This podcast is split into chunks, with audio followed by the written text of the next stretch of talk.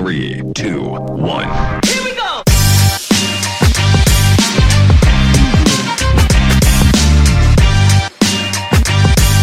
Hoy en la casa con Raúl Fernández, diputado de la Asamblea Nacional. Primera, prim- pri- primer diputado, bueno, no fue primera vez, pero primera vez diputado tú y uno del- de los independientes, ¿no? Primera vez que en la Asamblea Nacional existe una bancada independiente. Es correcto. Han habido otros diputados independientes, eh, de los más reconocidos la, la diputada Ana Matilde Gómez, que siento que ahí hubo un antes y un después, porque fue la primera diputada que se mantuvo todo el periodo como independiente. En el pasado existieron otros diputados independientes que llegaron a la curul de manera independiente, pero eh, hicieron una transición a algún partido político. Quedaron en el, en el lado oscuro. Quedaron en el lado oscuro de la fuerza. Eh, Raúl, tú arrancaste tu, tu, tu camino a este asunto. Me acuerdo cuando lo conversamos una vez en Café Unido, eh, estabas arrancando el proceso de, tratar de conseguir la firma, porque no tenías las firmas todavía. No, no, no, no estabas, estabas comenzando como que, o sea, literalmente dando el- el- el primer paso. Eh, cuéntame un poquito de eso y cómo fue ese proceso. Wow, fue, un proceso, fue, fue una aventura, pero súper enriquecedora, porque cuando yo decido eh, demostrarle a otras personas que sí se puede llegar a ser eh, diputado de la República o sí se puede ocupar un cargo político sin que te conozcan, eh, en un momento sentí como que de verdad se puede, pero con disciplina y fe todo se puede y, y- estudiando mucho. Mis amigos, mis, mis asesores, las personas que conocían de política me decían, pero Raúl, tú ya, tú casi te tienes que presentar, tú tienes 220 seguidores en, en redes sociales acumulados, o sea, tú, ¿cómo lo vas a lograr? No te conocía a nadie, para decirlo de esa forma. pues. En mi casa tenía que decir mucho gusto, mi nombre es Raúl Fernández y quiero aspirar a un puesto de elección popular, pero yo siempre dije así, si me tengo que presentar 20 mil veces para que me conozcan, para que crean que en, una propuesta de, de llegar a la asamblea hacer nuestro trabajo, que es hacer leyes, lo voy a hacer. Estoy 100% comprometido a demostrarle a otros jóvenes que pueden salir de las redes sociales y que las curules se pueden ocupar de manera independiente y que todas esas ganas que tú tienes de cambiar el país por medio de leyes se pueden lograr. Si Raúl Fernández, que no lo conocía absolutamente nadie, lo logró, estoy seguro que cualquier otro joven lo puede lograr. Eso a mí no me cabe la menor duda. Un proceso de, de familia, un proceso de amigos, casa por casa, puerta por puerta, buscando las firmas. Así logramos ser el, el- el número uno independiente con más firmas para lograr esa postulación y luego ir entonces ya al proceso electoral de, de dar una oferta electoral, de decir qué es lo que quiero hacer, quería hacer teletrabajo, quería hacer emprendimiento, eh, quería demostrar que las cosas se pueden hacer y siento que, que se está logrando. El proceso de las firmas, ¿cómo arranca? Porque digamos que aquí, y ese, eso que tú acabas de decir y mencionar, es importante que los jóvenes salgan de las redes, porque todo el mundo quiere hacer un cambio, me explico. Eh, y, pero yo no puedo hacer un cambio eh, poniendo like y poniendo comentarios en Twitter todo el día, ¿no? O sea, yo de verdad que para cambiar el sistema tengo que cambiar el sistema de alguna forma y el sistema lo tengo que cambiar desde adentro. El sistema se cambia desde adentro y, y, y el primer paso es conocer el sistema, verdaderamente qué está mal dentro del sistema y qué se puede mejorar dentro del sistema, para luego hacer una propuesta y decir, esto es lo que yo quiero cambiar y esto es lo que voy a mejorar para que este país surja. Como hablamos muchísimos ahora, estamos en un momento económico dificilísimo. Durísimo. El país está por una pandemia, por, por quizás algunas malas decisiones del pasado y del presente, en un momento que se encuentra en una incertidumbre económica bastante grande. El turismo hay que desarrollarlo. Entonces, ¿cómo desde una asamblea uno puede desarrollar el turismo? Cambiando la ley de turismo para atraer inversión extranjera, para atraer nuevas actividades turísticas, para ser mucho más competitivo que nuestros países vecinos. Costa Rica está recibiendo 5 millones de turistas al año, cuidado y más. República Dominicana 7 millones de turistas al año. Colombia nos Colom- quita el turismo interno de aquí. Cartagena solito está volando. Yo- Cartagena solito está volando. Una, yo vi una, una, una promoción en Wingo eh, que me salió en, en la, en, en Instagram. eh, 60, do- 60 dólares, 50 dólares para ir a, a- a Medellín. Wow. Una ida, pues, 60, Ujú. 50, 60 idas, 50, 60 vueltas. Yo Pero- con, con 100 dólares hoy en día yo no llego ni a Capira. Esas son políticas económicas de un país para poder atraer turismo. Ese turista que se gastó 200 dólares viajando es un turista que va a mover la economía dentro del país donde va a estar. Por eso yo presenté eh, eh, la propuesta de nómadas digitales. Atraer a esa persona de Alemania, de Francia, de Italia, que teletrabaja, que hace un trabajo a distancia y que en vez de pasarlo en, en- en- en un país o en una temporada con frío, decir, ¿y sabes qué? Yo lo voy a pasar en Panamá. Porque en Panamá puedo estar en el Atlántico y el Pacífico el mismo día. Me voy dos, tres meses para allá. Porque lo hago desde San Blas. Claro. Delicioso, con ese mar azul, con esos corales, conociendo la vida de nuestros indígenas, ese turismo de aventura. Porque Panamá tiene esa interconexión digital que esos nómadas digitales, valga la redundancia, necesitan. Que, su- que nuestra conexión digital es mucho mejor que la de Colombia. Sí, Ni claro. se diga que la de Costa Rica. Y en temas de costos también. Total, nosotros, el, el país está lleno de fibra. La fibra que le llega a esos países es la nuestra. Es correcto. Entonces, ¿por qué no explotarlo eh, eh, eh, de, de una manera que en verdad sea competitivo? Tenemos las habitaciones de hoteles en este momento totalmente vacías. Lo único que están haciendo es esperando que ese turista llegue. Tenemos un aeropuerto internacional de Tocumen que recibe decenas de millones de pasajeros al año que solamente van en tránsito, llegan, conocen Tocumen, se van a Costa Rica, para de Costa Rica conocer Bocas del Toro. Sí. No me jodas. Me explico, no, no, y- no, y no me tour- jodas. y el tour de Boca del Toro lo agarran de Costa Rica. Así mismo es. Entonces se va ese turista alemán pensando que las bellezas de Bocas del Toro que conoció son ticas. Son ticas. Porque nosotros no tenemos esa promoción internacional a la que le debemos meter todo el recurso. La ley de Promtur hay que fortalecerla para que el, el- el país pueda hacer la propaganda internacional necesaria para que la gente conozca que pueda aterrizar en Panamá. Un surfista, por ejemplo, aterriza en Panamá a las 10 de la mañana. A las 3 de la tarde, a la, a la, a la, a la 1 de la tarde, pues está surfeando en el Pacífico y a las 3 de la tarde surfeando en el Atlántico. ¿Cómo nosotros no explotamos eso? ¿Cómo nosotros no le explotamos a un turista alemán que puede convivir con los indígenas en las playas más divinas del mundo, que son San Blas? ¿Cómo nosotros no explotamos aquí toda la actividad comercial que nuestro país tiene, la vida nocturna? Hay que explotarlo, hay que traer el turismo. Un turista que uno trae al país es atraer dinero fresco. Sí, porque lo dejan todo aquí. El turista no se lleva todo, nada. No se lleva nada. No se lleva nada. Y se gasta un poquito más de lo que tenía planificado. Siempre. Porque hay tantas cosas que hacer aquí. Irte a centros comerciales a comprar a precios eh, accesibles comparado a otros países. Me explico. Con una moneda tan fuerte como lo es el dólar. Hay que explotar eso. Por eso entonces también se presentó la Ley General de Turismo, que lo único que trata es recopilar todas las leyes de turismo que hay en el país. Es una sola. Me explico, hacerlo una sola para que las administraciones viajen con eso bajo el brazo y le Y digan a, los y a la inversionistas, actualidad, ¿no?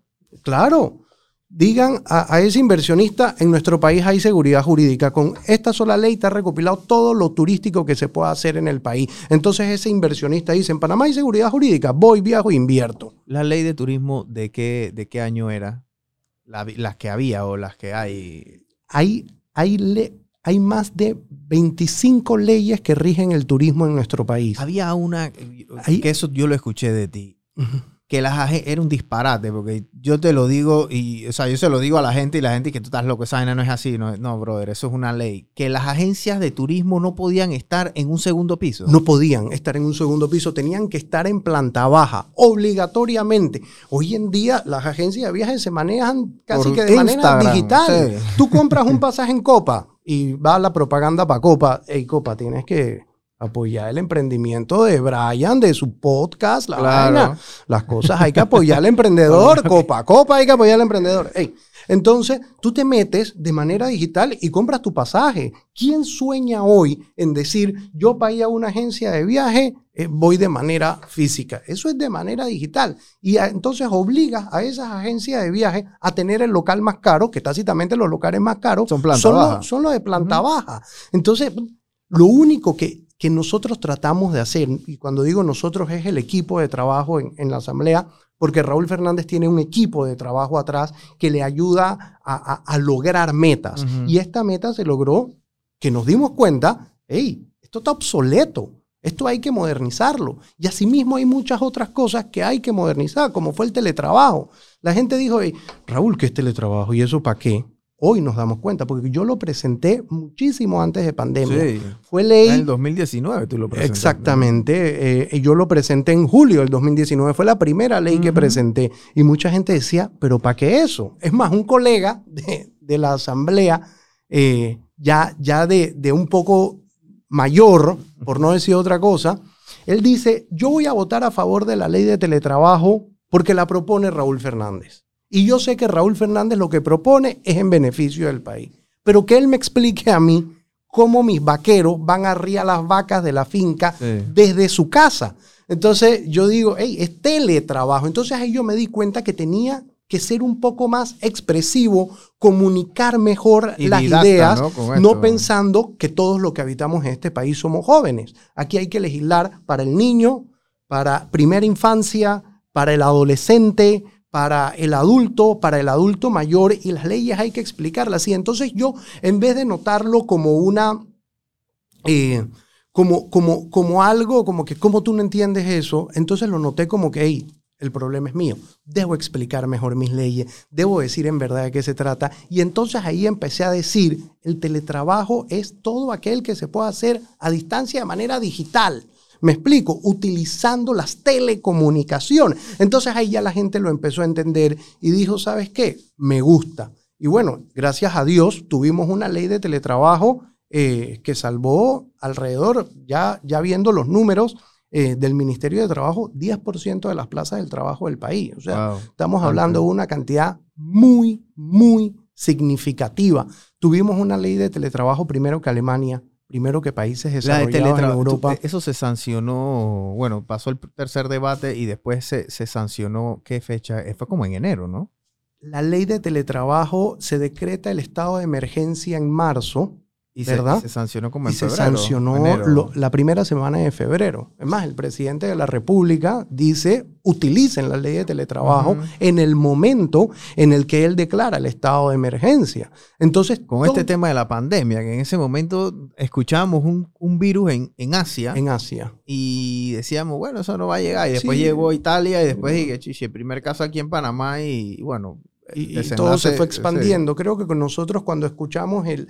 Al, al principio los comparábamos mucho con el H1N1. Ujú. Me explico, como que estaba muy pegado en Asia, como que Asia estaba pasando problemas, pero Panamá, en el momento que llegó ya había vacuna. Sí. Entonces, este virus se esparce tan rápido que a la Organización Mundial de la Salud le toca decir pandemia y a tomar las medidas referentes a la pandemia. Y la vacuna llega muchísimo después. Me explico, llegó rápido, pero, pero a una persona, a muchas personas le quitó el trabajo, le quitó el emprendimiento, Sí. le quitó las ganas, pero a otras, que es lo que hay que ver, dijeron, ¿sabes qué? Yo no me voy a quedar quieto, yo voy a aprovechar y voy a hacer mi emprendimiento. ¿no? Entonces, el teletrabajo explota y el emprendimiento también. Entonces, ¿qué estamos haciendo como Estado para administrar esas nuevas formas de, de hacer economía, de hacer negocio, de hacer trabajo? Entonces, ya sabemos que, que todo lo que es digital eh, está muy fuerte, está muy pegado, tanto en los jóvenes, en los adultos, en todo el emprendimiento, todo el mundo quiere emprender.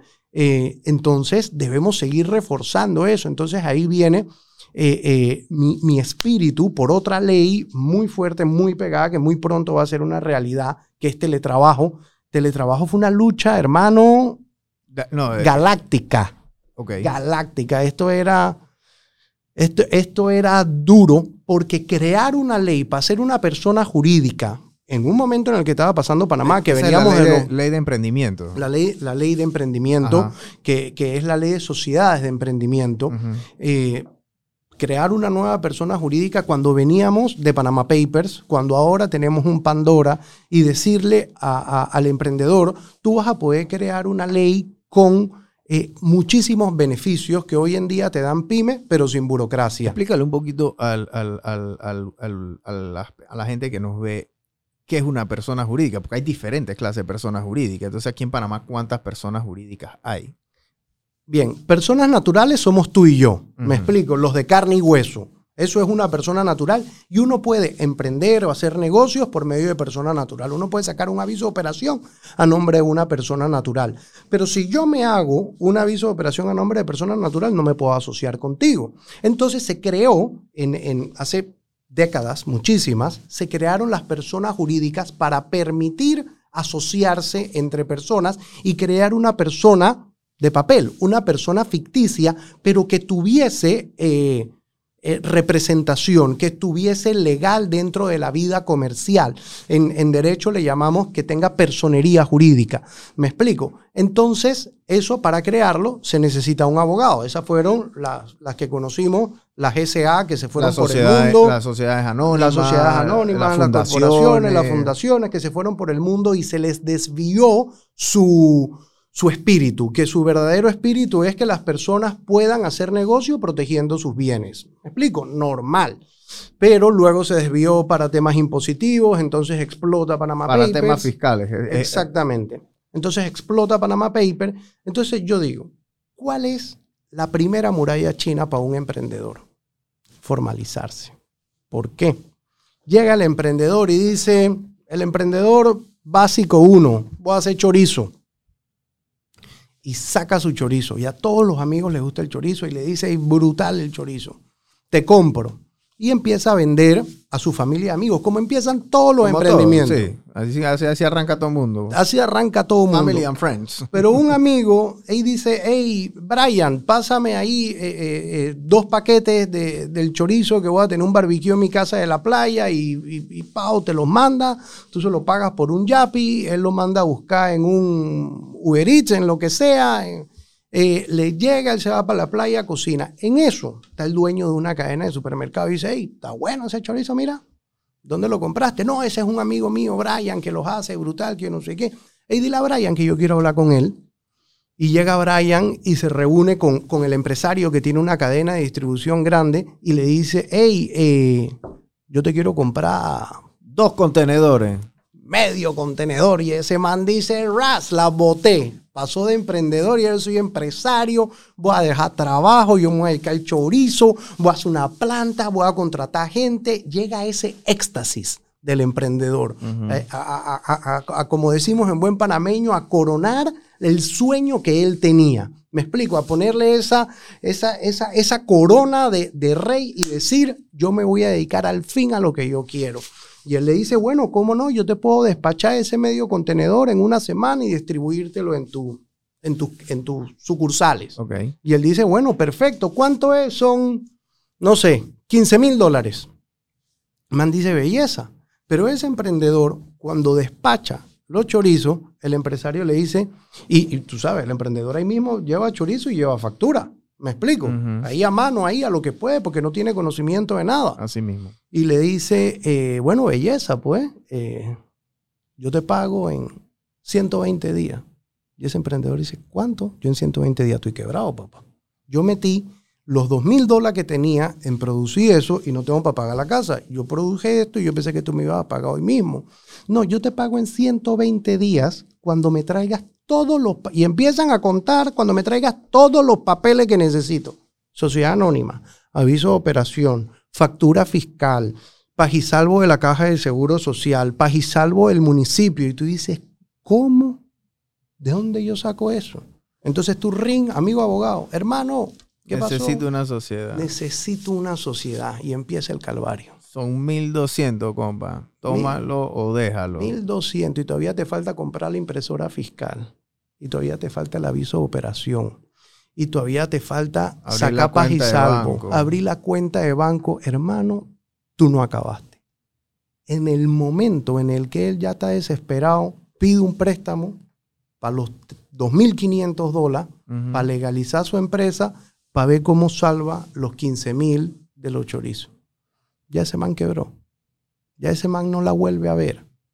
Entonces, ¿qué hicimos nosotros? Creamos una persona jurídica en la que tú te vas a meter www.ampime.go.pa, vas a cliquear ventanilla única de emprendimiento digital y en un solo momento digital tienes tu persona jurídica. Está formalizado con aviso de operación, con persona jurídica. Ya como está formalizado, puedes ir a abrir la cuenta de banco de una vez. Eh, entonces, en vez de pasar todo este tiempo y perder esa cantidad de plata, te vas a gastar 250 dólares y vas a poder facturar de manera digital. Ya no le vas a tener que decir, voy a comprar la impresora fiscal y todo lo demás. y, y, vas a poder entonces decirle a un amigo que es bueno en ventas, tú eres bueno preparando el chorizo, hey, vamos a asociarnos en esto.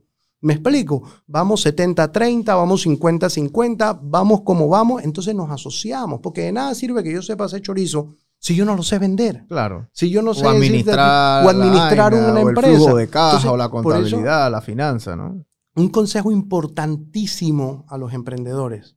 Uno, no te las sabes todas. Hay un amigo tuyo que puede ser tu mejor aliado, tu socio estratégico para lograr el verdadero éxito. Asocien, hablen, comenten, busquen nuevas ideas, nuevas formas de administrar.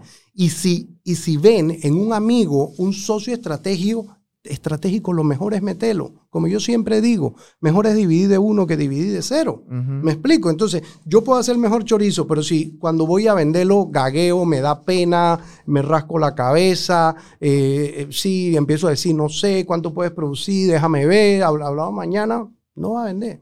Pero si tú tienes un amigo como Brian, que ese man se va sentando una vez, no, este es el mejor chorizo, papá, esto es así, así, así, esto lo hacemos, yo puedo hacer esto, cuántas cajas quieres, tantas, belleza, para adelante. Claro. Entonces tú te dedicas a lo que tú sabes, que Así es es. producir. Y, y entonces sociedades de emprendimiento, poder crear socios en emprendimiento y adicional, crear un, un directorio de emprendedores. Porque yo sé hacer chorizo y tú tienes un emprendimiento de empaque. Hey, emprendedor, que eso va entre tú y yo. Vamos, ven, tú haces el empaque, yo hago el chorizo y ahí nos vamos ayudando.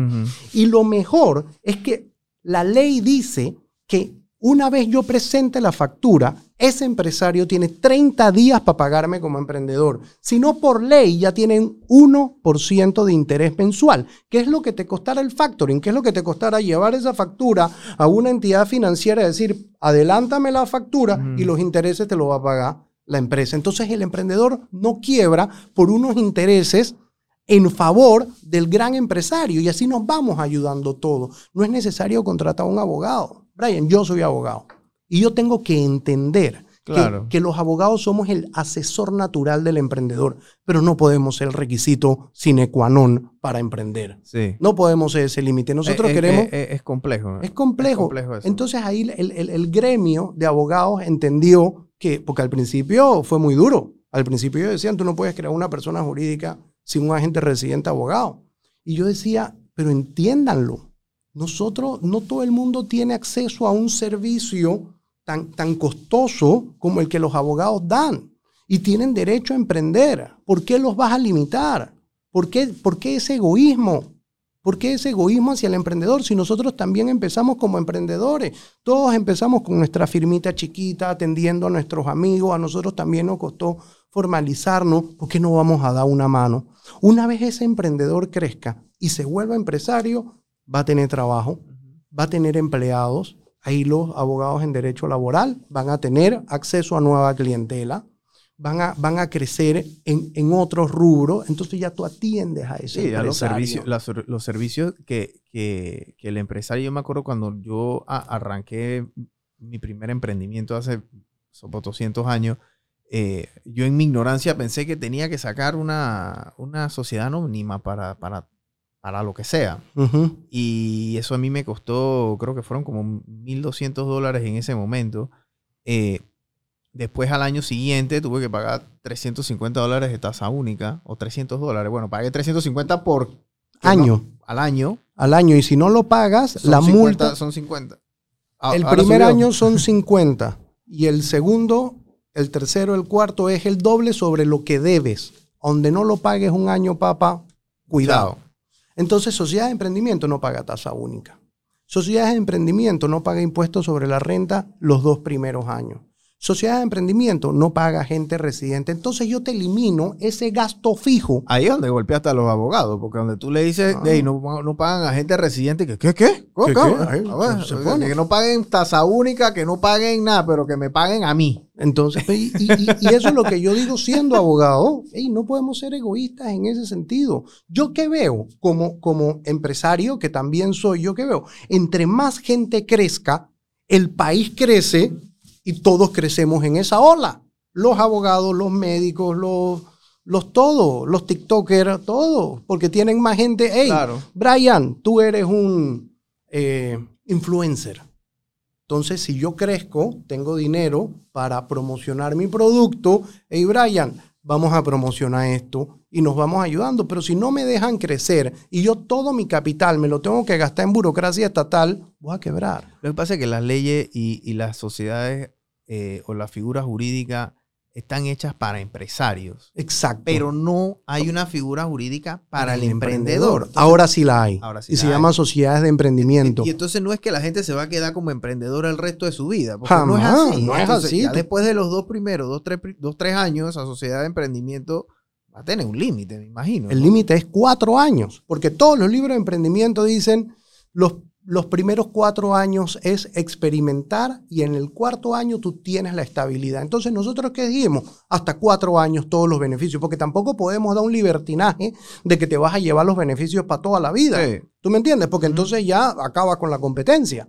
No, no puede ser así, no te vuelves competitivo. Claro. Entonces, hasta el cuarto año. Y ahí tú tienes que migrar a la vida jurídica normal empresarial con una sociedad anónima, con una corporación, con una IN, con una sociedad civil, depende de la cuando actividad tienes comercial. eh, hasta tienes un poquito más de, de- de capital, tienes más capital, tienes más dinero y ya, ya tus necesidades van a cambiar, porque ya no es que necesitas una sociedad, a lo mejor necesitas una revisión de un contrato de alquiler, un contrato de compra y venta, Así mismo. eh, un contrato de, qué sé yo, este, para tus empleados, para, tus colaboradores, o sea que ya vas a agarrar, ya los abogados van a agarrar a, alguien que está dando ese paso a empresario. Así mismo es, y de eso se trata. Y así crece un país, dándole la mano al que está abajo, al que está empezando, los que están arriba, me explico, el Estado, el empresario, agarra al de abajo y le dice, ven, sube.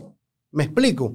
Así es como crece un país, agarrando los de abajo para que la vara mínima cada vez sea más alta. Si la vara mínima cada vez es más alta, la barra de arriba también sube. ¿Me explico? Eh. La, la- la economía se mueve en bloque. Si yo subo el de abajo, sube el de arriba. Así mismo. Entonces, vamos a ayudar a ese de abajo, vamos a ayudar a ese emprendedor.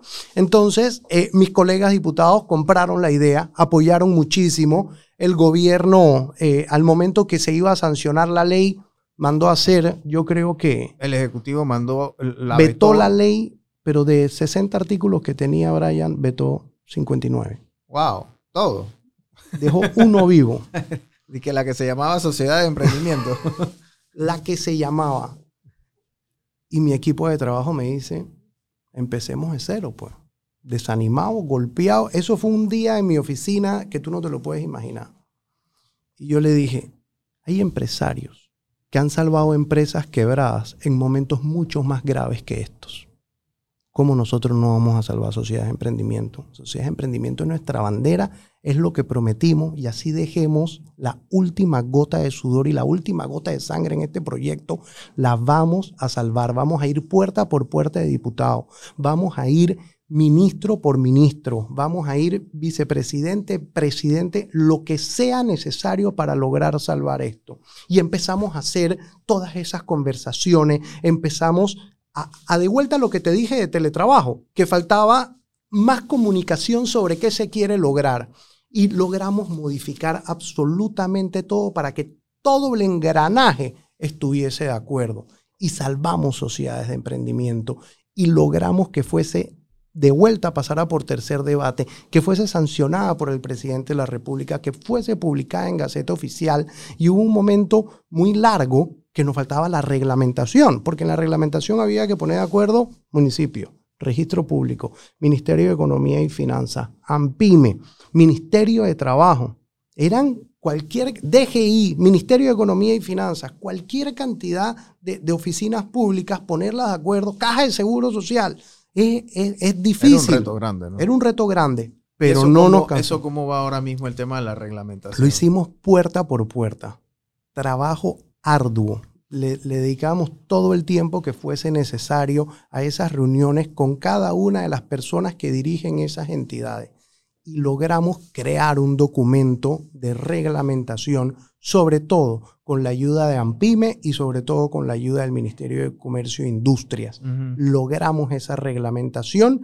El ministro de, Economía- de Comercio e Industria se la dio al presidente y el presidente reglamentó. Ya hoy está reglamentada Sociedad de Emprendimiento publicada en Gaceta Oficial. Por eso ya sabemos cuánto va a costar. Por eso ya sabemos ¿Cuánto cu- exactamente costar? 250 dólares. Eh, eh, one fee. Me explico. Ya. Pagas los 250 dólares y no pagas Los 1200 de la sociedad anónima. ni, ni, ni pagas la tasa única anual, ni el agente anual, ni, ni todo lo demás eh, anual. Ahora estamos en la fase de implementación. Estamos hablando muy de cerca con el Ministerio de Economía y Finanzas para conseguir los recursos necesarios para que se implemente eh, sociedades de emprendimiento. Y de aquí a par de meses ya tú te puedas meter cuando tengas una idea de, hey, yo quiero, yo quiero, yo quiero hacer un negocio de, de, venta de celulares, de, de reparación de celulares. Me explico, pero necesito un préstamo, necesito formalizarme para hacerlo. ¿Sabes qué? Voy porque voy. Agarra www.ampime.go.pa,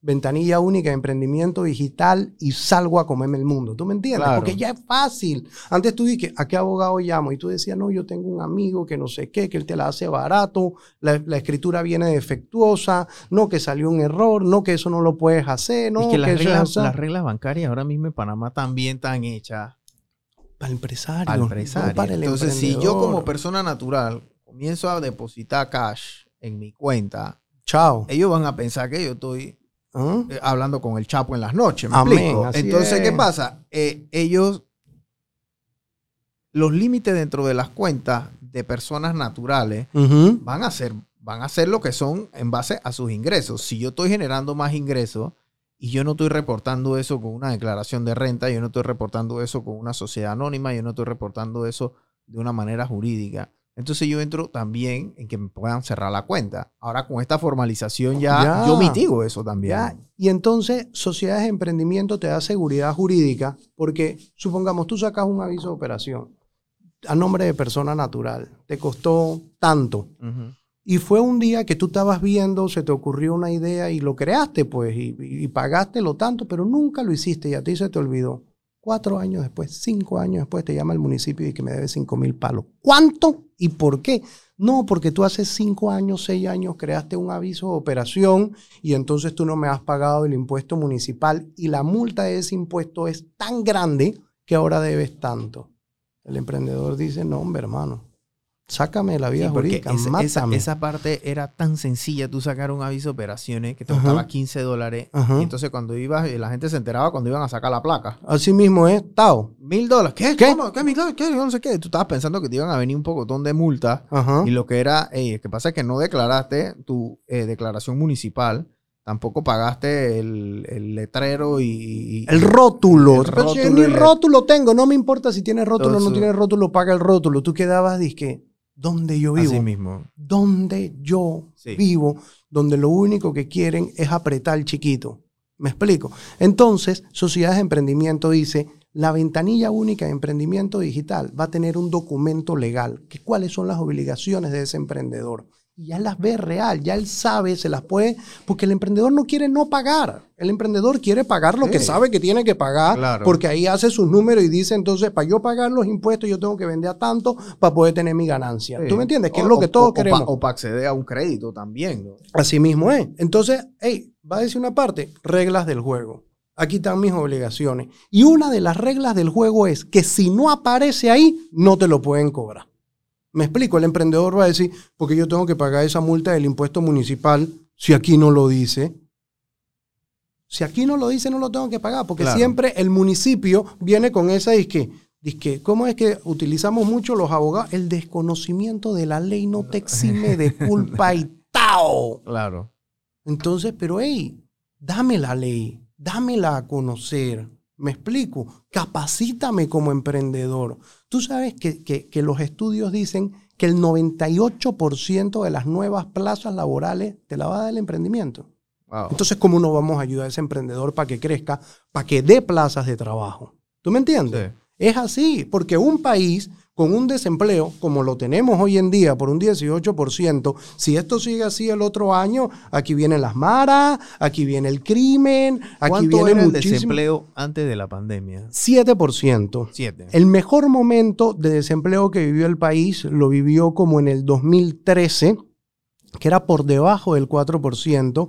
Para, para la OIT, la Organización Interamericana de Trabajo, para Naciones Unidas, lo llaman pleno empleo. Porque tú nunca vas a tener el 100% de las personas Sí. eh, eh, empleadas, tú me entiendes, pero por debajo del 4% es el, es el número de ensueño Claro. para que Panamá pueda volver a decir tenemos pleno empleo. Correcto. Y ahí, tú viste, cuando teníamos el país pleno empleo, la inseguridad baja, todo el mundo tiene trabajo, todo el mundo anda feliz, la economía se dinamiza, el país crece, nos vendemos internacionalmente. Entonces, busquemos eso. Si ya los números nos están diciendo que la forma de lograr ese pleno empleo es en base al emprendimiento, metámosle la maleta al emprendimiento. Claro. La maleta completa. Yo siempre lo digo, ¿quieres crecimiento económico? Métele la maleta seguridad jurídica, métele la maleta emprendimiento, métele la maleta turismo y tú vas a ver que eso redunda de una vez en crecimiento económico. Sí. Es que no, no hay, no, hay, no hay perdedero, ¿no? El turista que viene deja plata y bueno, el emprendedor aquí también sabe utilizar ese, ese recurso que se queda aquí en Panamá, ¿no? Sí, y como tú sabes que siempre hay gente que, ah, sí, pero se te olvidó decir esto, no se me olvida decir que para que un país crezca necesita educación y salud. ¿Me explico? O sea, Sí. todo crecimiento en el tema cultural, empresarial, económico, social, sociopolítico, necesita educación. Educación de calidad. Me explico, que, que siento también, y te lo tengo que decir, Brian, que muchas de las promesas que se hicieron para este periodo eh, político era la educación. Y yo la verdad no estoy viendo un cambio radical en la educación de nuestro país. Es que yo creo que esa es la promesa de todos los, to- todos los gobernantes que llegan, van, llegan Sí. con la carta de Ah, que yo sé que voy tengo a que decir esto, La educación. Yo, tengo que decir esto, entonces me voy y lo digo, te hago el sueño, te hago que te lo creas y cuando llego, por eso yo siempre pregunto y en, y en mis discursos siempre trato, este es el problema, explicarte el problema, explicarte por qué eso es un problema. Es muy importante para que me entienda por qué yo tengo una, una, una incertidumbre sobre algo y la solución. Una posible solución al problema. Si yo no tengo concadenado esas tres partes en mi discurso, yo prefiero esperar a tener la solución para yo decirte el problema. Porque de nada vale que yo te venga a criticar todo el día a ti. Hey, tú eres esto, tú eres los otros. tú eres-". Ey, sí, pero ¿cómo soluciono? O sea, tú tienes que tratar a- al país como trataras a tus hijos. Si tu hijo está todo el día en el Fortnite y tú le dices, tú no puedes estar todo el día en el Fortnite, él lo primero que te va a decir, ¿por qué? Por esto. ¿Me explico? Y entonces, ¿qué hago? Lee un libro. Vamos a jugar al parque. Vamos a interactuar a las demás personas. Si tú haces eso, aprendes estas nuevas habilidades y no te voy a- porque mi mamá era que, que ¿por qué? ¿Por qué qué? Porque yo digo. y ya, Blandán. Lárgate para qué. el cuarto y apaga la televisión. Y un por qué más y agarra tu correazo. A mí me dieron correa duro, hermano. Sí, ya- ya- duro. Y eso que me la- portaba bien. Ya las metodologías de, de, de, de papás han cam- cambiado bastante. Claro, porque apenas uno tiene más conocimiento sobre las cosas, uno sabe que nuevas formas de actuar te dan muchos mejores resultados. Sí, claro. Entonces busquemos políticos que tengan nuevas propuestas, nuevas formas de actuar para tener mejores resultados. Formas acordes a lo que estamos viviendo hoy en día. ¿Tú cuántas leyes tienes ya sancionadas en... O sea, que son leyes de la República, Ok. pues? Ok, te, te- te las menciono. Ajá. Teletrabajo. Sociedades de emprendimiento, Ajá. telemedicina, eh, agencias de viajes y temas turísticos. Ok. eh, Ahí tú, ahí tú frenaste y acabaste con esa, eso de- ya, se acabó. Se acabó. Cuando yo escuché esa vaina, yo que Se acabó. Ey, y la gente dice, Raúl tiene una agencia de viajes. Raúl no tiene agencia a mí, me, a mí me dio risa. Yo dije, chicha, pero esta vaina, ¿qué, qué, qué ley de agencia? Y Cuando me enteré que era que no podían estar en, la, en un segundo piso. Oye, yo no pudiera estar aquí en esta oficina, porque esta oficina no, No, está en planta baja. no está en planta baja. Así que no está... ¿Y cuánto cuesta este espacio de oficina en planta baja?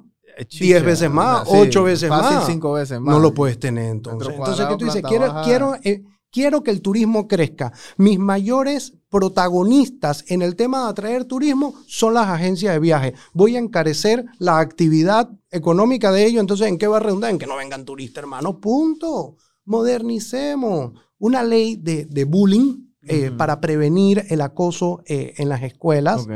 Eh, acabamos de pasar otra en tercer debate esta misma semana en honor a mi padre, Gabriel Fernández, que trabajó como 25 años de defensor público dentro del órgano judicial, en la que más personas puedan tener acceso a una defensa gratuita en temas penales, en temas de menores, en temas de familia, porque... Vuelvo y lo digo, o sea, los abogados tan, tan cariñosos, entonces la gente se queda sin el acceso a ser representado dentro de un proceso judicial y lo único que redunda eso es en inseguridad Bueno, jurídica. es que a veces Entonces, la justicia darle no más tan- acceso. La justicia a veces no es tan justa, ¿no? a la justicia Pero a es veces... porque no tienes un buen abogado. en, en- en- en- opiniones, ¿no? Y por eso el símbolo de, de- de la justicia es ciego, me explico, tiene una... Y balanceada. Debe ser como debe ser, pero, pero la justicia es un cuerpo, la justicia es un juez y dos partes. Me explico, si una de las partes no le sabe explicar a ese juez su problema, el juez va a actuar según lo que tiene. Entonces hay personas que quizás no se saben expresar y en verdad tienen la razón y necesitan un abogado que les ayude a que el juez entienda su punto. Como no tienen plata para pagar uno y no califican para la defensoría de oficio, tienen que ir a la buena de Dios, hermano. Entonces, A es como amanezca el fiscal y el juez para ver quién se resbala. Y... para ver y que ese día tenga la elocuencia suficiente con, con la bendición de- del Espíritu Santo para poder expresarse y que lo entiendan. Entonces, esta era una ley, el, el artículo 1446 creo que es del Código Judicial que databa de cuando el salario mínimo en nuestro país era de 200 dólares. Entonces, nadie que ganara más de 250 dólares podía, al mes, podía tener derecho a un defensor público. Entonces tú decías, o sea, cualquier, ya nadie tiene derecho, pues. Claro. Nadie tiene derecho. Entonces, yo escuchaba cuando, cuando estaba en campaña, eh, siendo abogado, antes, mucho antes de pensar ese político eh, o, o- o meterme en esta vía política, mucha gente que decía, pero este país no necesita más leyes. Entonces no seas diputado.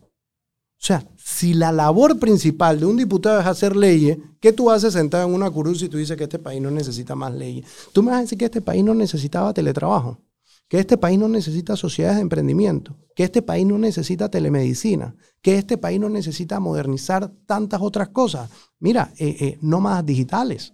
Fue una propuesta que yo hice en la Asamblea Nacional, que presenté en la Asamblea Nacional y hoy los nómadas digitales pueden llegar a nuestro país, a traer ese recurso. Mucha gente pensó, no, pero eso son plazas de trabajo de panameños. En lo absoluto, en lo absoluto. Esa es la plaza, ese man trabaja en la Mercedes-Benz en Alemania. Me explico. Y es el manager digital. Él puede hacer ese trabajo de aquí. Le van a pagar en Alemania. El man hace su transferencia y gasta su salario aquí en Panamá. No le quitó el trabajo a nadie, pero alquiler, le dio trabajo a mucha gente. Eh, eh, eh, en- en, todo, en, alquiler de taxi, carro, en movilidad, en comprarse Supermercado. algo, supermercado, en todo, en todo. Entonces, ¿tú me entiendes? Así hay que modernizar muchísimas otras cosas más. Y yo estoy enfocado en eso. Yo creo que debo estar dentro de los tres diputados con más, con más iniciativas que hoy eh, ya Son tienen leyes, vida ¿no? jurídica. De Exactamente. Casi cinco y. yo yo y creo, una- una llegando sexta- a siete, Llegando a siete. llegando a siete. Siete leyes. Y bueno, y faltan que dos, tres años. Dos, dos años y medio. Dos años y pico, Ok, me explico. ok. ¿Vas a, ¿Vas a postularte de vuelta?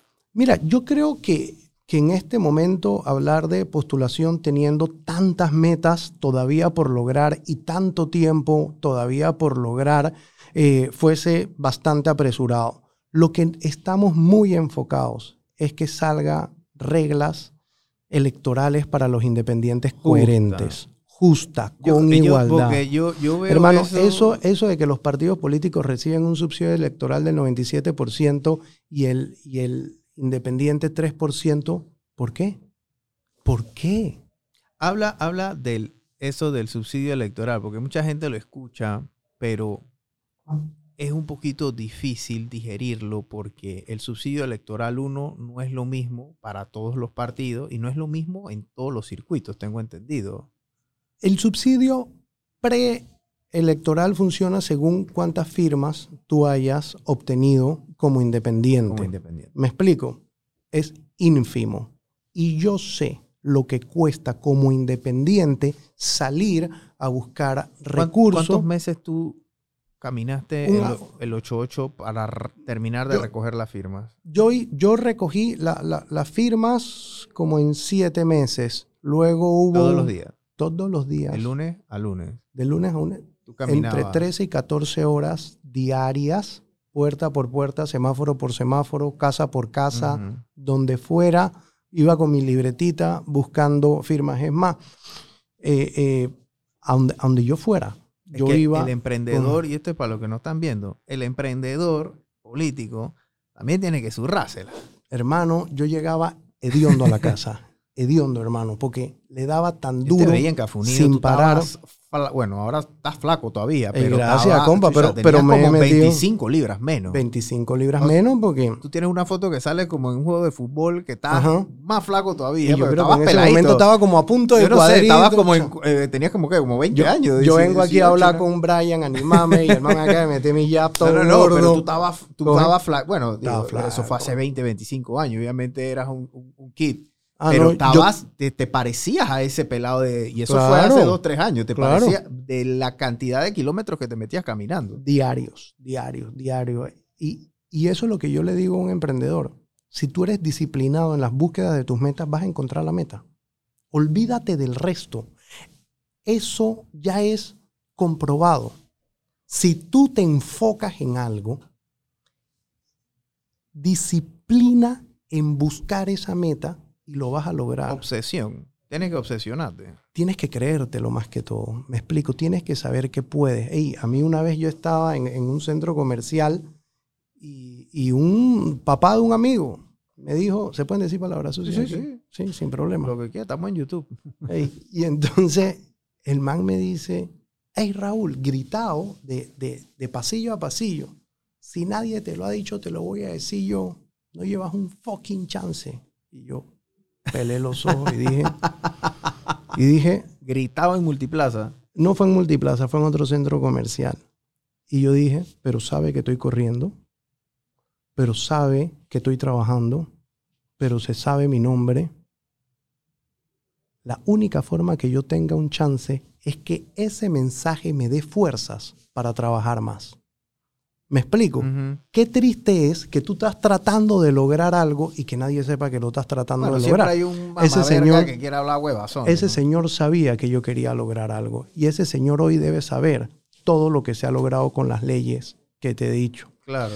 Sin el subsidio electoral, el, el subsidio postelectoral, el que te dan una vez gana las elecciones, que es ínfimo comparado al de los partidos políticos, yo lo devolví íntegro al Tribunal Electoral. Me tocaban Ujú. 100 mil dólares, le dije al Tribunal Electoral, tenga su plata y utilícele en obras públicas, en escuela, en lo que usted le sea necesario. Porque esta plata con la que yo corrí, con la 100 que mil yo, palos. 100 mil palos, con la que yo corrí, eh, era de mi familia y de mis amigos. Y si ellos no me están pidiendo que se las devuelva, ¿por qué tú me la vas a dar a mí? Me explico, hey, coge tu plata. Me explico, yo sigo para adelante. Pero yo entiendo que hay jóvenes que quieren entrar a la política y yo sé lo difícil que va a ser para ellos ir y tocar puertas y decir, ser necesito bien recursos, difícil. Necesito recursos para organizarme, para la cosa. ¿Quién le va a dar? La única forma de que ellos arranquen es con el subsidio electoral. Entonces, si es tan ínfimo y tan grande el de los partidos políticos, la desigualdad es absurda y lo único que van a lograr es que la nueva forma de hacer política, que es la independiente, que es la que la gente está poniendo lo último de confianza que le queda, no lleguen a ocupar curules. Me explico, no lleguen a ocupar puestos de elección popular. Por eso, lo primero que hay que hacer antes de pensar en cualquier cosa es dejar una reforma electoral con igualdad de derechos entre los independientes y los partidos políticos, para ahí poderle decir a los jóvenes, ven, vamos a correr, vamos a demostrar que con disciplina se puede llegar, que con buenas propuestas, propuestas modernas, este país puede echar para adelante. Entonces, en eso es lo que estamos enfocados eh, eh, ahorita mismo. De, todos los candidatos, porque pareciera que el candidato independiente es un candidato de segunda categoría en comparación al candidato de, los partidos políticos. y en derecho te dicen algo muy cierto, que los partidos políticos son la base de la democracia. Es verdad, me explico. Yo no tengo la menor duda. Pero si yo vivo en una estructura organizada que ningún partido político me, me, me llama la atención, ¿por qué yo no puedo aspirar de manera independiente? Entonces te ponen barrera tras barrera para que aspire de manera independiente. Esas barreras hay que eliminarlas para que la gente se sienta confiada de participar en política. Al tú participar en política te vas enterando cómo se administra el Estado. Al tú enterarte de eso, entonces puedes dar mejores ideas para el crecimiento de ese Estado. Entonces, por eso, todos involucrarnos, pero sabiendo que si me voy a involucrar, tengo la oportunidad de lograrlo. No que hayan leyes que por más que yo me involucre, que por más que yo sea disciplinado, que por más que yo lo quiera lograr, las mismas leyes son las que me cuartan. Eso es lo que hay que eliminar. Yo espero que este tema de la, de la reforma se, dé eh, en beneficio y en igualdad, ¿no? Igualdad. De todos. Igualdad de condiciones. Es como una carrera que todos salgamos en la misma línea, pero no que uno salgan más adelante que otro y que las de ellos es sin obstáculo y la de nosotros con todos los obstáculos eh, eh, que se podrían imaginar. Eso es lo que hay que eliminar, que sea la misma pista para todos. Es que el frenesí del tema, y es hasta beneficioso que el, que el mismo Estado subsidie esta clase de cosas porque imagínate que yo como independiente quiero correr, comienzo a agarrar plata de todo mundo. Y comienzo a hacer mi campaña en base a lo mejor gente que me está dando plata de alguna forma, pero van a esperar algo a cambio, ¿me explico? Entonces, si yo tuviese las reglas claras, o por lo menos en igualdad, yo sé que todo el mundo está jugando con, la, misma pelota. Con la misma pelota. Y de eso se trata, ponernos a todo el mismo a jugar en la misma cancha. Me explico, no que la tuya sea eh, con masajista, con quiropráctico, con un buen uniforme, con los mejores zapatos, con la pista lisita, sin lomita, sin huequitos, sin nada, y la de nosotros es como la tumba muerta ahorita, pues llena de hueco. Los, los, que nos están escuchando y tienen interés político, si ellos quieren correr para un puesto de elección popular, digámoslo diputado, ellos van a tener que ir a, a a, llevar alguna especie de documentación al Tribunal, Electoral, ¿no? Y tú hiciste eso. Yo hice eso. Lo primero que hay que llevar es una propuesta, o sea, ¿por qué quieres ser diputado? En esa propuesta que está publicada en mi página web www.raulfernandesdiputado.com. Ahí están esas propuestas que llevé en el 2018 que incluían sociedades de emprendimiento eh, y que sí se pueden lograr y, y, hoy vemos que, que, la estructura legal está vigente y vamos a luchar porque simplemente eh, lo antes posible. Es una propuesta. Eh, tienes que llevar eh, tu cédula para que el Tribunal Electoral verifique que tienes el tiempo de residencia antes de la postulación suficiente para poder correr en, esa circunscripción, porque si es para representantes en ese corregimiento, si es para alcalde es en ese distrito. ¿Cuánto tiempo es? Un año antes, a como está en la ley vigente, es un año antes de la proclamación del candidato. Es un año antes que te den las credenciales para que empieces a correr. Me explico, porque mucha gente piensa que es un año antes de las elecciones. No, es un año antes de la postulación. Entonces eh, eh, hay que tener esos tiempos eh, bien claros. Que tengas la edad para ser diputado 21 años. 21 años. Para ser diputado 21 años, que seas panameño por nacimiento. Todas esas cosas. El Tribunal Electoral dice, y tú cumples con todos los requisitos para postularte eh, para empezar una búsqueda de firmas como independientes, demoran como tres, cuatro días y te dicen, dale plomo. Y ahí, hermano, ese día tú sales con esa libretita bajo el brazo a buscar firmas. ¿Cómo van a hacerlas ahora? Porque ahora va a ser digital. ¿no? Yo siempre he pensado, pero lo mejor es que sea digital. Pero la van a hacer digital. Ojalá O- y eso es Dios un rum rum quiera. que está, yo, está sonando por ahí. o- yo en- escuché que le iban a hacer Mira. dizque que, tú to- eh, que le iban a dar como un app, una cosa. eso es lo mejor. foto y Eso es lo mejor porque eso elimina el error. Me explico, la tecnología elimina burocracias y el blockchain te da la capacidad de que el procedimiento sea totalmente cierto. Que tú sepas que al final, si una persona firmó, que tú cuentas con esa firma. Me explico, no procesos rudimentarios que tú no sabes el eh, proceso que, el tribunal que electoral, vas, que el tribunal, la busca, gente te firma. el tribunal electoral decide si vale, acá, si no vale, hay- es potestad hay- de hay- Hay ellos. un comité secreto que Secreto. nadie sabe quién es.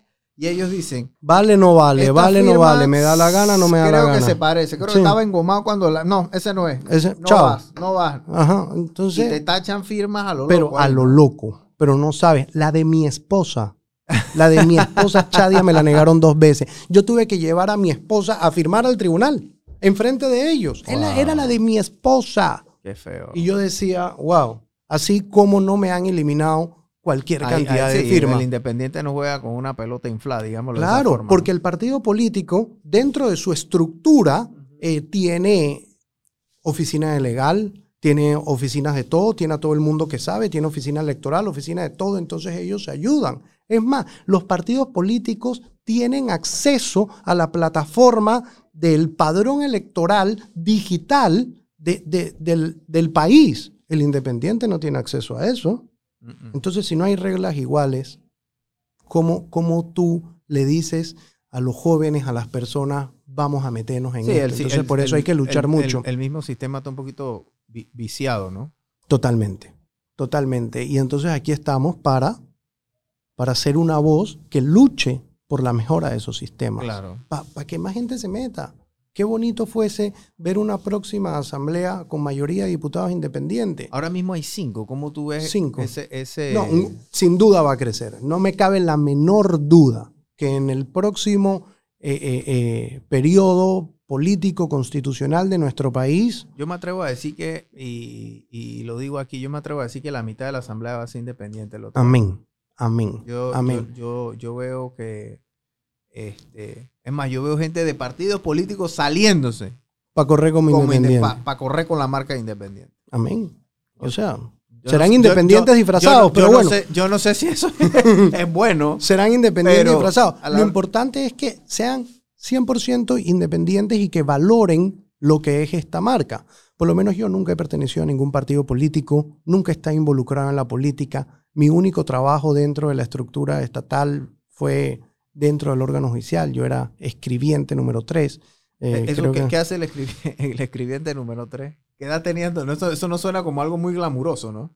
No, mira, dentro de la estructura judicial de un despacho judicial hay secretario, oficial mayor, escribientes, eh, eh, asesores y, y el juez, ¿no? Eh, y el escribiente es quien le da forma a todas las ideas de- del despacho para plasmarla en, en un escrito. Me explico, yo agarro las ideas del juez, se, escribían, me explico, pero sí es uno de los puestos eh, que tiene Más mucho más, iniciales, ¿no? tiene mucho más potencial para crecer. Como empiezas tan abajo, entonces yo lo veo de manera positiva. No es uno de los puestos más bajos, es uno de los puestos con más potencial para crecer y aprender dentro Claro. de la estructura judicial.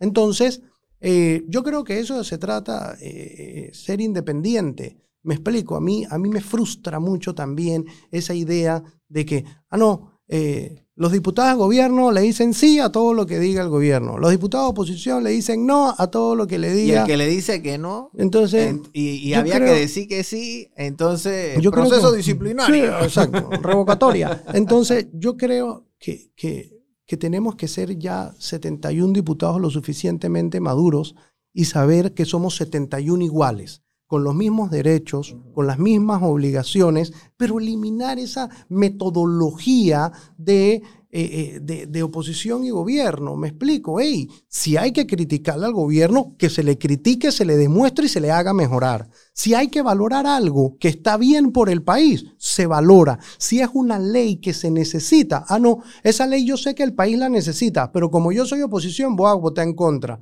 O yo sé que esa ley es una porquería, pero como viene de línea de gobierno, voy a votar a favor. Tenemos que dejar eso. Así no vamos a crecer como asamblea. Me explico, tenemos que ser una asamblea independiente a los otros órganos de Estado y tomar decisiones propias y que lo bueno se valore y se promulgue y que lo malo no pase. Me explico, y, dejarnos de esa mentalidad de, de tú eres del lado allá y yo del lado acá, sino ser un solo cuerpo en beneficio de la ciudadanía, en beneficio del Estado, en beneficio del crecimiento del país. De eso se trata este órgano de Estado. Y eso fuese lo bonito cuando otros independientes lleguen a la asamblea, que hayan independientes que lo escuchen, que le digan, hey, esto, esto se maneja así, esto, e, esto funciona por acá, esto, esto lo puedes lograr así. Me explico. Mucha gente me decía, pero Raúl, tú no vas a lograr leyes cuando llegues a la asamblea porque tú vas a estar solo. Mira cuántas leyes se han logrado. Me explico, en una bancada de cinco, necesitando 31 votos más, todas mis leyes han salido de manera unánime dentro de la asamblea. Eso se trata de explicar, de promover, de hacerle saber a los demás compañeros cuántas cosas se pueden lograr. Y si Raúl Fernández lo logró, le digo a cualquier joven, tú también lo puedes lograr. A cualquier ciudadano, tú también lo puedes lograr. No solamente en emprendimientos políticos, en la meta que te pongas. Porque la asamblea es la cuna de todos los males del universo amén, aquí en el mundo y en Panamá. Cada vez que yo veo los medios sociales, todo tiene que ver con la asamblea que es lo peor y no sé qué. O sea, ya, ya, ya yo lo veo fuera de foco, ¿verdad? Ya yo lo veo fuera de, un espectro que, ni siquiera son ya objetivos, ¿no? O sea, yo creo que ya están tildando en, amarillistas, ¿no? Todo órgano de Estado tiene cosas buenas y tiene cosas malas. Todo órgano de Estado tiene gente que va a trabajar y otras que no se enfocan en lo que realmente es su trabajo. Como este órgano tiene 71 jefes, 71 diputados, siempre hay alguien que da noticia y que atrae la noticia. Pero a mí me gustaría que también se dieran cuenta de, las noticias positivas, de que de la Asamblea salió eh, eh, una, una iniciativa eh, como teletrabajo, que de la Asamblea salió una iniciativa como de sociedades de emprendimiento. Me explico, muchas cosas que tiene. Y lo malo hay que decirlo porque la única forma que tú mejores algo malo que estás haciendo es que alguien te lo diga, que te haga la crítica constructiva para tú poder mejorar. Pero también hay que decir lo bueno para que la gente sepa eh, y pueda juzgar un todo, ¿no? Entonces yo creo que, que, a veces dentro de, de, un árbol hay todo tipo de, de manzanas y unas llaman más la atención que las otras y entonces por eso algunas manzanas están todo el día blinky, blinky, blinky, blinky haciendo, haciendo cosas que a la ciudadanía no les gusta y entonces los medios dicen, te tengo que dar. A mí, a, mí, a mí me gusta un poquito a veces el canal de la Asamblea cuando es el tema de los debates, cuando se ven esos debates nutridos, me explico, que, agregan valor a una ley o que representan a lo mejor el, el, eh, el voto o la representación de un circuito, porque no es lo mismo los problemas de una gente en el 8-8 o como piensa la gente en un 8-8, a lo mejor a un 6-1 en, en Herrera, por ejemplo. Totalmente, o en una comarca. En una comarca. Me explico. la representación va. es diferente. Aquí hay un país que tiene 25 categorías. Y hay que, como te lo dije en el tema de emprendimiento. Y tú, vas a y tú legislas para todas. Para todas. tú no legislas solo para los del 88. Para nada. Las leyes son nacionales. Sí, exacto. En nuestro país las leyes son nacionales. Entonces, como te dije en el tema de emprendimiento, hay que traer ese que está en la categoría más difícil del país y, darle la mano y subirlo. Me explico, para que el país crezca. Nosotros no podemos crecer en una carrera que donde van los que van de primero se olvidan los que van de último. No podemos, así nunca lo vamos a lograr.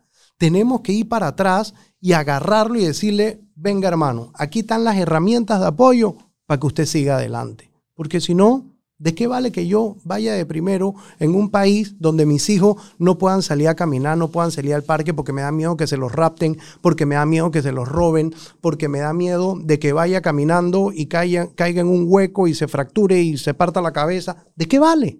Claro. ¿De qué vale que yo vaya adelante si no puedo disfrutar lo esencial de la vida? Y lo esencial de la vida está ahí. ¿Me explico? Entonces, hagamos una carrera recogiendo a los que van de último para que sean competitivos con los que van de primero. Ok. Bueno, gente, eh, Raúl Fernández aquí nos dio un poquito de clase de ley de emprendimiento, cómo funciona el tema del proceso para ser candidato independiente. Ténganlo en cuenta, los que nos están viendo, los que tienen interés en correr en un puesto de elección popular. No es fácil. O sea, aquí Pero lo- no imposible. no es imposible, pero aquí lo ven de, de- de primera mano. Eh, este señor caminó siete meses, que a lo mejor hace cuando tú estabas caminando, porque ahora todo el mundo ve a Raúl en la televisión y lo ven en bomba. Dije, oh, chucha, Raúl está en bomba. No, pero hace siete meses, hace cuando estabas ahí sudado, hediondo a grajo, todo el mundo caminando por ahí, comiendo galletas de, de cuara y una chichita de, de, de, de- de 25 centavos ahí por arriba abajo en un carrito de hot dog para poder seguir caminando. Y todavía como hot dog de carrito. y ahora que está la pelea, días más. Sí, y ahora que está la viendo. pelea de, Calle 13 y, y, el, y el- J Balvin, la vaina, yo dije, chavos, Entonces, estas Carrito son cosas que ustedes tienen que estar dispuestos a sacrificar. Van a sacrificar tiempo con su familia, van a sacrificar tiempo con sus estudios, van a sacrificar eh, eh, tiempo o que les griten un día en una plaza comercial, hey, no vas para ningún fucking lava, huevado, no sé, o sea, yo no sé si te dijo eso, pero de seguro se lo gritan a la gente por ahí. Entonces, eh, es, es un sacrificio, ¿no? Es un sacrificio que uno hace eh, y es una obsesión y es unas ganas, es unas disciplinas que se tiene que, que se tiene que hacer. Pero es la única manera de tú poder cambiar un sistema. Es que es un sacrificio con vocación. Es- es lo que tú dices, es un sacrificio con vocación. Me explico, porque si tú en verdad no tienes el interés, o sea, si vas a ser diputado y tu interés no es lograr leyes, tú no tienes vocación para ser diputado. Entonces, métete a otra cosa Sí. y haz que el país crezca desde otro punto de vista. Pero la función principal de los diputados Es hacer leyes. No es arreglar la carretera, En no es arreglar de el todos. parque. en beneficio de todos. Punto. Y aquí vamos a seguir presentando leyes. eh, yo sé que una, una, una de las murallas, la, la- estamos a punto de sobrepasarla, que es la formalización del emprendedor, pero la otra muralla importantísima es el acceso a financiamiento de ese emprendedor. Me explico, estamos, venimos con una bomba, una, una nueva forma de que el emprendedor pueda obtener financiamiento. finan- al financiamiento. Al- en, en sociedad de emprendimiento, antes que se me olvide, tiene una vaina que es una locura y lo aprendí como por mi emprendimiento político. Ah, si yo voy a correr como político, yo puedo ir a las empresas y pedirle donaciones que sean libres de impuestos. Ok. Y si yo voy a emprender en un restaurante para un crecimiento del país y una empresa me quiere apoyar, ¿por qué no me puede donar? Ah, para el político sí, porque los políticos son los que hacen las leyes, entonces nada más se hacen que los beneficios sean para ellos. No puede ser. No. Si al emprendedor político se le puede donar hasta 10 mil dólares, entonces que al emprendedor comercial, que eso redunda en crecimiento del país, también se le pueda donar. Claro. Me explico, entonces ahí hay esa igualdad. Entonces, sociedades de emprendimiento pueden recibir donaciones. Antes que te vayas,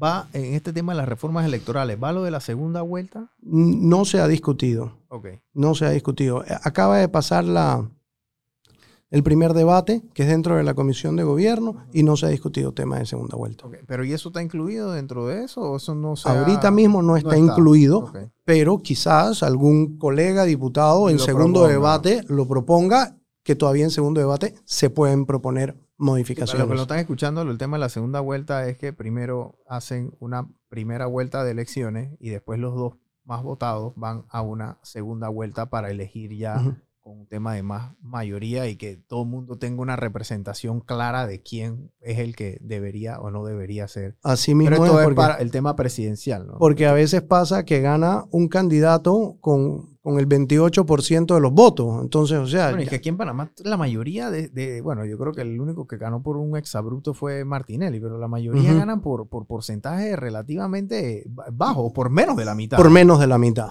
pero por lejos. menos de la mitad, Creo que. Martinelli ganó por un 50, 40, una cosa así, no, no me acuerdo. No recuerdo.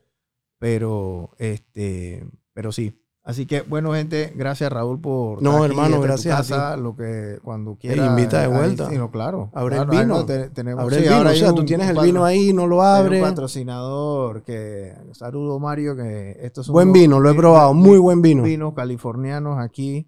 Este, si llegaron acá hasta el final, por favor síganos y denos like en nuestra página de Instagram y suscríbanse a nuestro canal de, de YouTube. Eh, sigan las redes de Raúl Fernández. Eh, Raúl Fernández. Raúl FDM, Raúl FDM. que son las iniciales de Fernández de Marco. Raúl, FD Raúl FDM, búsquenlo el- en, en Instagram, sale y también en Twitter. Eh, síganlo porque él, la verdad es que está eh, promoviendo, haciendo leyes, haciendo leyes, me explico. Y eso yo creo que es, eso es importante si el día de mañana Raúl decide no correr a una carrera política y le dicen que tú hiciste en la asamblea, él dice, bueno, yo hice leyes. Para subirla para las redes. Ahora nos tomamos una con, con más lugar. Eh, yo hice leyes, así que pues, hizo su trabajo, ¿no? Eh, así que bueno, gente, gracias y nos vemos la próxima.